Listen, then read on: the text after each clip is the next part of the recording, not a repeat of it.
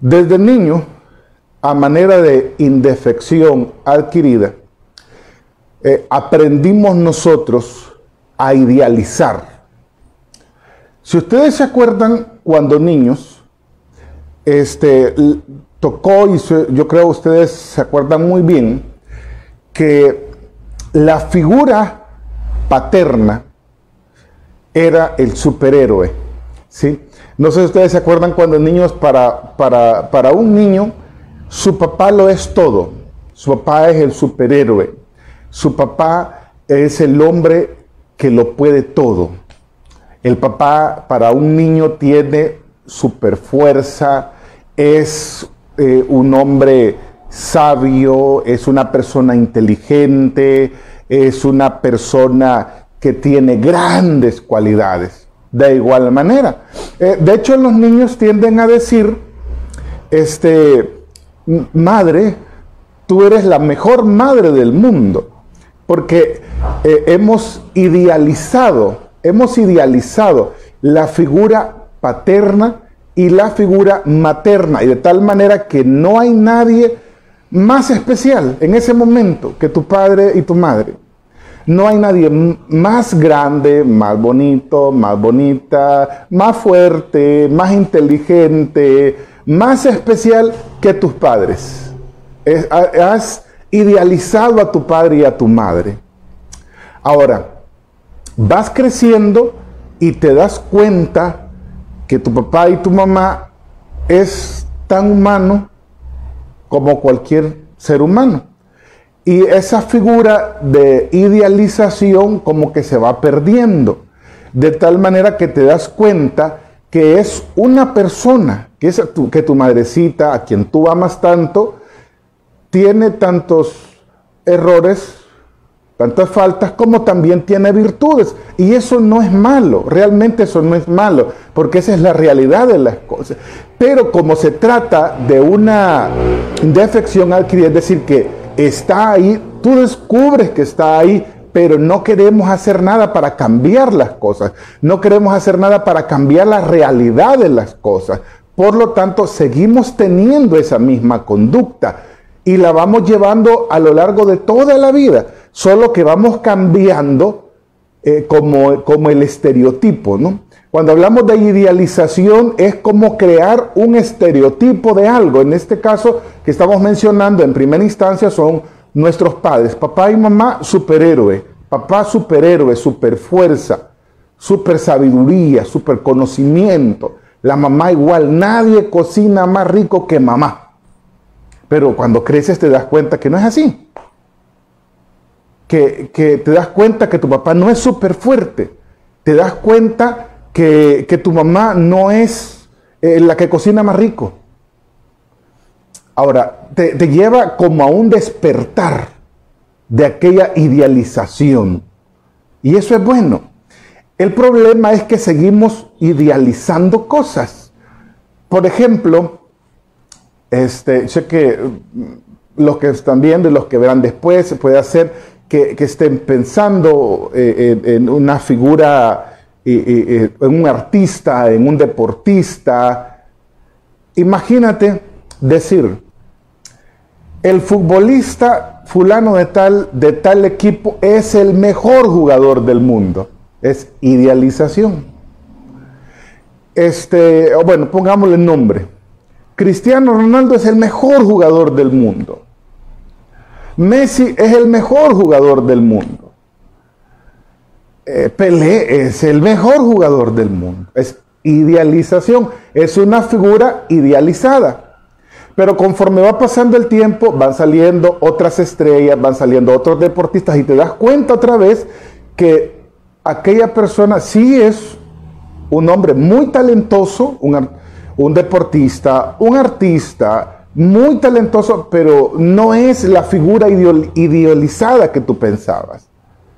Y nada más era un, un estereotipo, porque nuestra mente trata de percibir trata de percibir en lo que nosotros tenemos nuestra mente focalizada en que eso es lo mejor. Y de esa persona esperamos todo, esperamos mucho.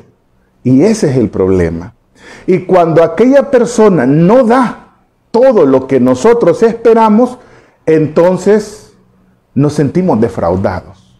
Pero nos sentimos defraudados no porque aquella persona nos haya ofrecido mucho, sino porque nosotros nos hicimos una idea errónea. Imagínate, es la final de un mundial.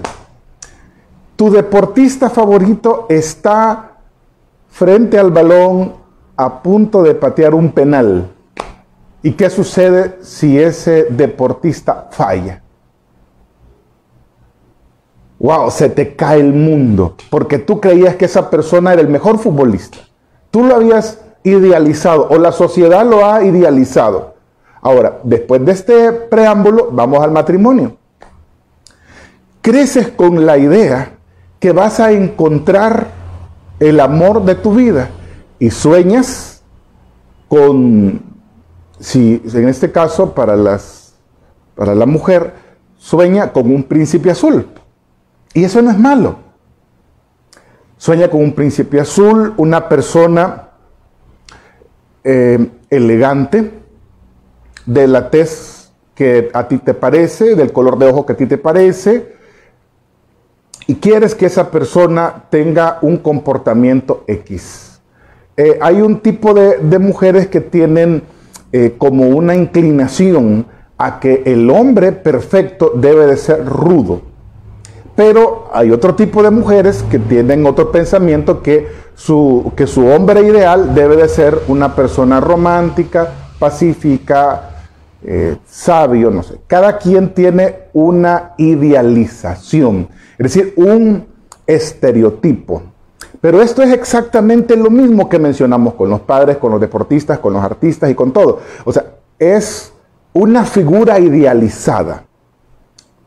Entonces, cuando se idealiza, se espera muchísimo de esa persona. Se espera muchísimo del esposo o de la esposa. Y crees, si es el hombre, espera que aquella mujer sea una princesa todo el tiempo, que sea tal cual la ves cuando la visitas, porque es tu novia, la visitas, vas con ella, la encuentras muy arregladita, muy peinadita, perfumada, muy maquillada, muy arreglada. Si es este, eh, si eres mujer y vas y ves a tu novio, te llega a visitar, esperas que tu novio siempre esté arreglado, galante, que esté, no sé, bien, bien perfumado, ok, cada quien tiene una figura idealizada. Y que su carácter sea de tal forma. ¿Cuál es el problema cuando ya están juntos? Cuando ya están juntos se dan cuenta que esa figura idealizada, ese patrón idealizado no era lo que esperaban. Si veías al novio, veías a tu novia, como la máxima expresión, como, como aquel príncipe azul, como aquella princesa de carácter dulce y tierno. Pero cuando te das cuenta que esa persona no es lo que tú pensabas y no te da lo que tú quieres y, y no da y no rinde y, no te genera la satisfacción y no te sientes autorrealizado tal como tú soñabas. Ahí comienzan los problemas en el matrimonio. Y comienza a decir, es que tú deberías de ser esto, esto, esto y lo otro. Es que tú deberías de ser de esta y de esta manera. Pero la pregunta es, ¿quién dice que debe de ser de esta y de esta manera. Mi patrón idealizado.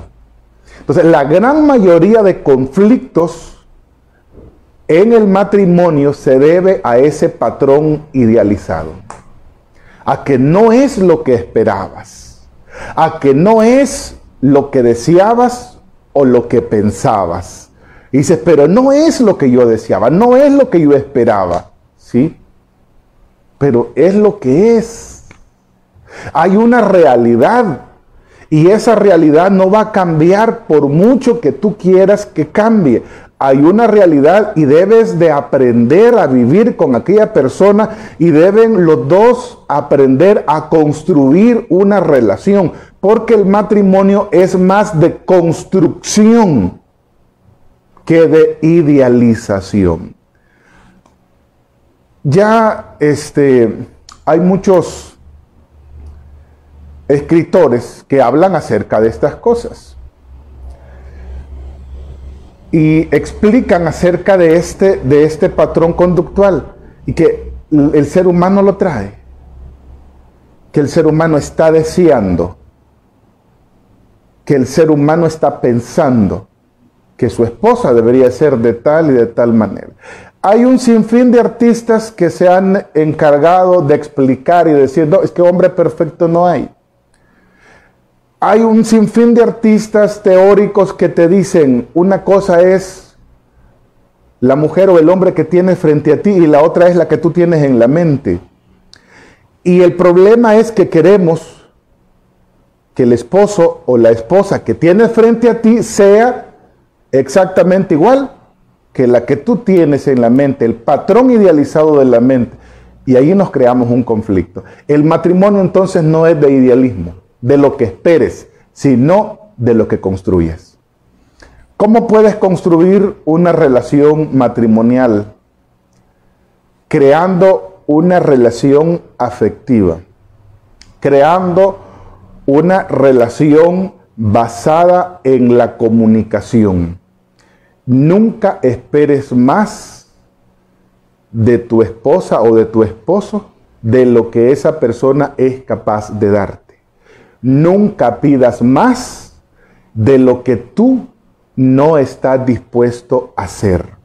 Nunca pidas cambios que tú no estás dispuesto a hacer. Muchas veces en, en terapia de pareja sucede que estamos en terapia de pareja y se le pregunta a la esposa o al esposo, ¿qué cree usted, qué crees tú que se debe de hacer para solventar este problema matrimonial. ¿Qué se debería de hacer? Muchas veces dice la esposa, yo quiero o lo que yo espero para poder solucionar este problema es que mi esposo cambie. Y quiero que cambie en esto, en esto, en esto y en esto. Luego paso a preguntarle al esposo, ¿qué crees tú que es lo que se debe de hacer para que esta relación funcione? Yo quiero que ella, que mi esposa cambie en esto, en esto, en esto y en lo otro.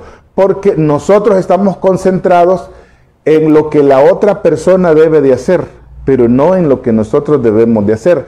Muchas veces pedimos cambios, sacrificios, esfuerzos que la otra persona haga, pero que nosotros no estamos dispuestos a hacer. Esto es similar a lo que menciona Jesucristo con lo de los fariseos. Dice que los fariseos exigían que eh, los este, que estaban con ellos, sus discípulos, llevaran ciertos, em, hicieran ciertos sacrificios, y Cristo le dice que ustedes no son capaces ni de tocarlos con un dedo. Entonces, básicamente, la mayoría de problemas en el matrimonio se debe a eso, a la idealización y al querer que la otra persona cambie. Y en este caso, para que en realidad haya una construcción matrimonial saludable, tanto para ti como para tu pareja, es basada en una relación que tenga como vínculo fuerte la comunicación asertiva, es decir, la comunicación propositiva. Imagínate que tienes un conflicto con tu esposa, con tu esposo. Si tú comienzas a decirle, eh, yo quiero que tú cambies en esto y para mí que estás fallando en esto, no vas a construir nada. Y en, en lugar de construir vas a poner una pared que va a causar división. ¿Qué es lo que debes de hacer entonces? Lo que debes de hacer entonces es decir, mira, yo veo que nuestra relación está pasando por un problema está pasando por un conflicto. He examinado y he visto que yo estoy fallando en esto. y propongo hacer esto para mejorar nuestra relación. Puede ser que la otra persona no logre identificar en lo que está fallando y sea necesario decir, pero yo esperaría de ti que tú mejores en esto. Si tú en primera instancia le dices, mira, tú tienes que mejorar en esto y tú tienes que hacer esto, obviamente vas a encontrar una respuesta fallida. Pero si tú le dices, mira, yo he detectado que yo estoy fallando en esto y me propongo realizar tal acción para mejorar nuestra relación, pero esperaría de ti que tú me colabores, que tú me apoyes, que tú me ayudes cambiando tal y tal aspecto. Sí, es diferente. Fíjate, hay palabras que nosotros, o hay expresiones en, el lenguaje asertivo que debemos de tratar de evitar. Y es, en primera instancia, debemos de tratar de evitar herir el ego de las personas. Es cierto, la gran mayoría que, que me están viendo y la gran mayoría que me van a ver son cristianos. Profesamos una fe. Pero a pesar de profesar una fe, tenemos un ego. Y este ego, al ser dañado, cuando dañas el ego de una persona, inmediatamente esa persona pues va a, reaccionar. Ahora, quiero ponerte algunos ejemplos. Si tienes un conflicto con tu pareja y tu pareja cometió un error, o tu pareja no cumple responsabilidad, y tú hablas de esta manera y le dices, tú eres culpable o la culpa de tal situación la tienes tú. Heriste el ego de la persona. Esa persona como se siente atacada, se va a poner en modo de defensa. Y en lugar de que esa persona vaya a cambiar y la situación mejore, no va a mejorar. Se va a poner en posición de defensa y ataque. Ojo con eso. Dice este René Fernández, dice Dios le bendiga, saludos desde Washington, USA. Un saludo, René. Elisa Montoya dice, em, excelente tema, me viene como a nivel dedo. Qué bueno, qué alegría. René Fernández dice, se escucha muy suave. Eh, es probable que tenga eh, un problema de quizás de un problema técnico, ahí las, las disculpas del caso. Vamos a tratar de, mejorar un poco lo que es la calidad del, sonido. Espero que se escuche ahí un poquito mejor. Bien, igual voy a tratar de subir un poco más el nivel de, mi, de mi voz. Muy bien. Entonces, este, si tú dices, em, tú tienes la culpa, el culpable eres tú estás hiriendo el ego. Si dices, eh, tal acción es tu trabajo, es tu responsabilidad y eres el ego de la persona. Y al herir el ego de la persona se pone en modo de, de defensa y al ponerse en modo de defensa no vas a lograr que la situación mejore, sino que la situación va a empeorar. Entonces, ¿Cómo debería de ser? Imagínate que tu esposo o tu esposa no esté cumpliendo su responsabilidad. En ese caso tú no puedes decirle, esta es tu responsabilidad. Dice Samuel Flores, saludos desde Nuevo México. Un saludo también para ti, Samuel Flores. Entonces, en lugar de decir, esto es tu responsabilidad, se pudiera decir, tal acción Tal este trabajo es parte de lo que un esposo debe hacer. Le está diciendo que debe de hacer tal acción sin dañarlo. Entonces, básicamente, la relación debe de estar unida por ese eje eh, transversal que es la comunicación asertiva, que es la comunicación propositiva. Muy bien, este, estamos llegando al final de, nuestra, de nuestro live. Si tienen alguna pregunta, alguna observación o quieren aportar algo, pues con gusto pueden hacerlo saber a través de, del mensaje y con gusto estaré respondiendo sus preguntas. Entonces, quiero dejar bien claro en esto. La gran mayoría de problemas no es por otra cosa, sino por la idealización, ¿sí? Por lo que tú esperas de aquella persona, por lo que tú crees que esa persona es, porque tú esperabas un príncipe azul. Y resulta que el príncipe azul es príncipe azul al principio, pero posteriormente se transforma en Shrek. Y la princesa esperada, de princesa esperada, se transforma en Fiona. Es la realidad de las cosas. Con todo y eso no podemos decir, bueno, entonces esta relación yo la doy por perdida. No, no la des por perdida. Lucha. Construye. Es que realmente el matrimonio es una construcción. Construye el matrimonio. Haz el matrimonio que siempre has deseado. Conviértete tú en aquella persona. Conviértete en la esposa esperada. Conviértete en el esposo anhelado. Conviértete en la persona que tú quisieras recibir.